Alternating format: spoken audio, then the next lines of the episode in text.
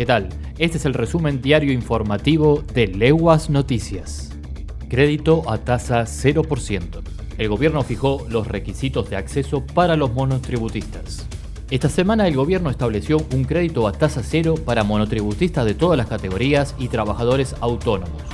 El monto de la financiación de los créditos no podrá exceder una cuarta parte del límite superior de ingresos brutos establecidos para cada categoría del monotributo, con un límite máximo de 150 mil pesos, y el financiamiento será desembolsado en tres cuotas mensuales iguales y consecutivas que se acreditarán en la tarjeta de crédito del beneficiario.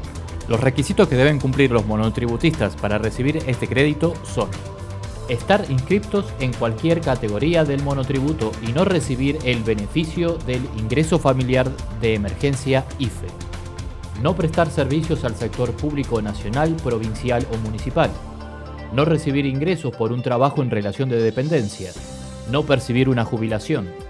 Y que el monto de la facturación electrónica del periodo comprendido entre el 12 de marzo y el 12 de abril del 2020 haya caído por debajo del promedio mensual del ingreso bruto mínimo de la categoría en la que se encuentra registrado.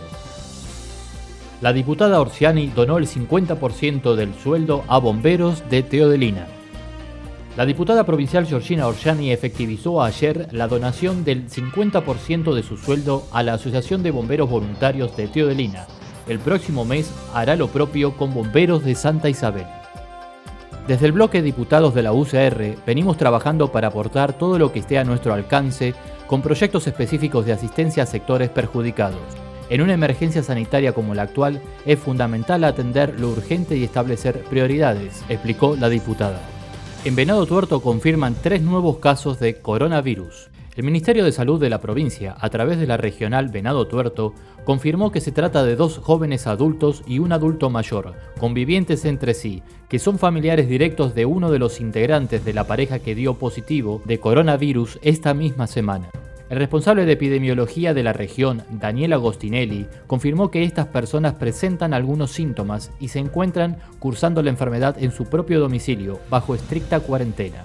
Estos estudios fueron realizados como parte del seguimiento de los contactos directos de la pareja que volvió de Brasil a comienzos de marzo. Varios de los estudios ya dieron negativo y todavía quedan otros por conocer los resultados. Ahora los hisopados se extenderán también a quienes mantuvieron contacto directo con estos tres nuevos infectados. Y hasta aquí llegamos.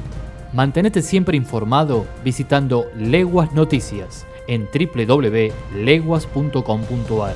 Hasta la próxima.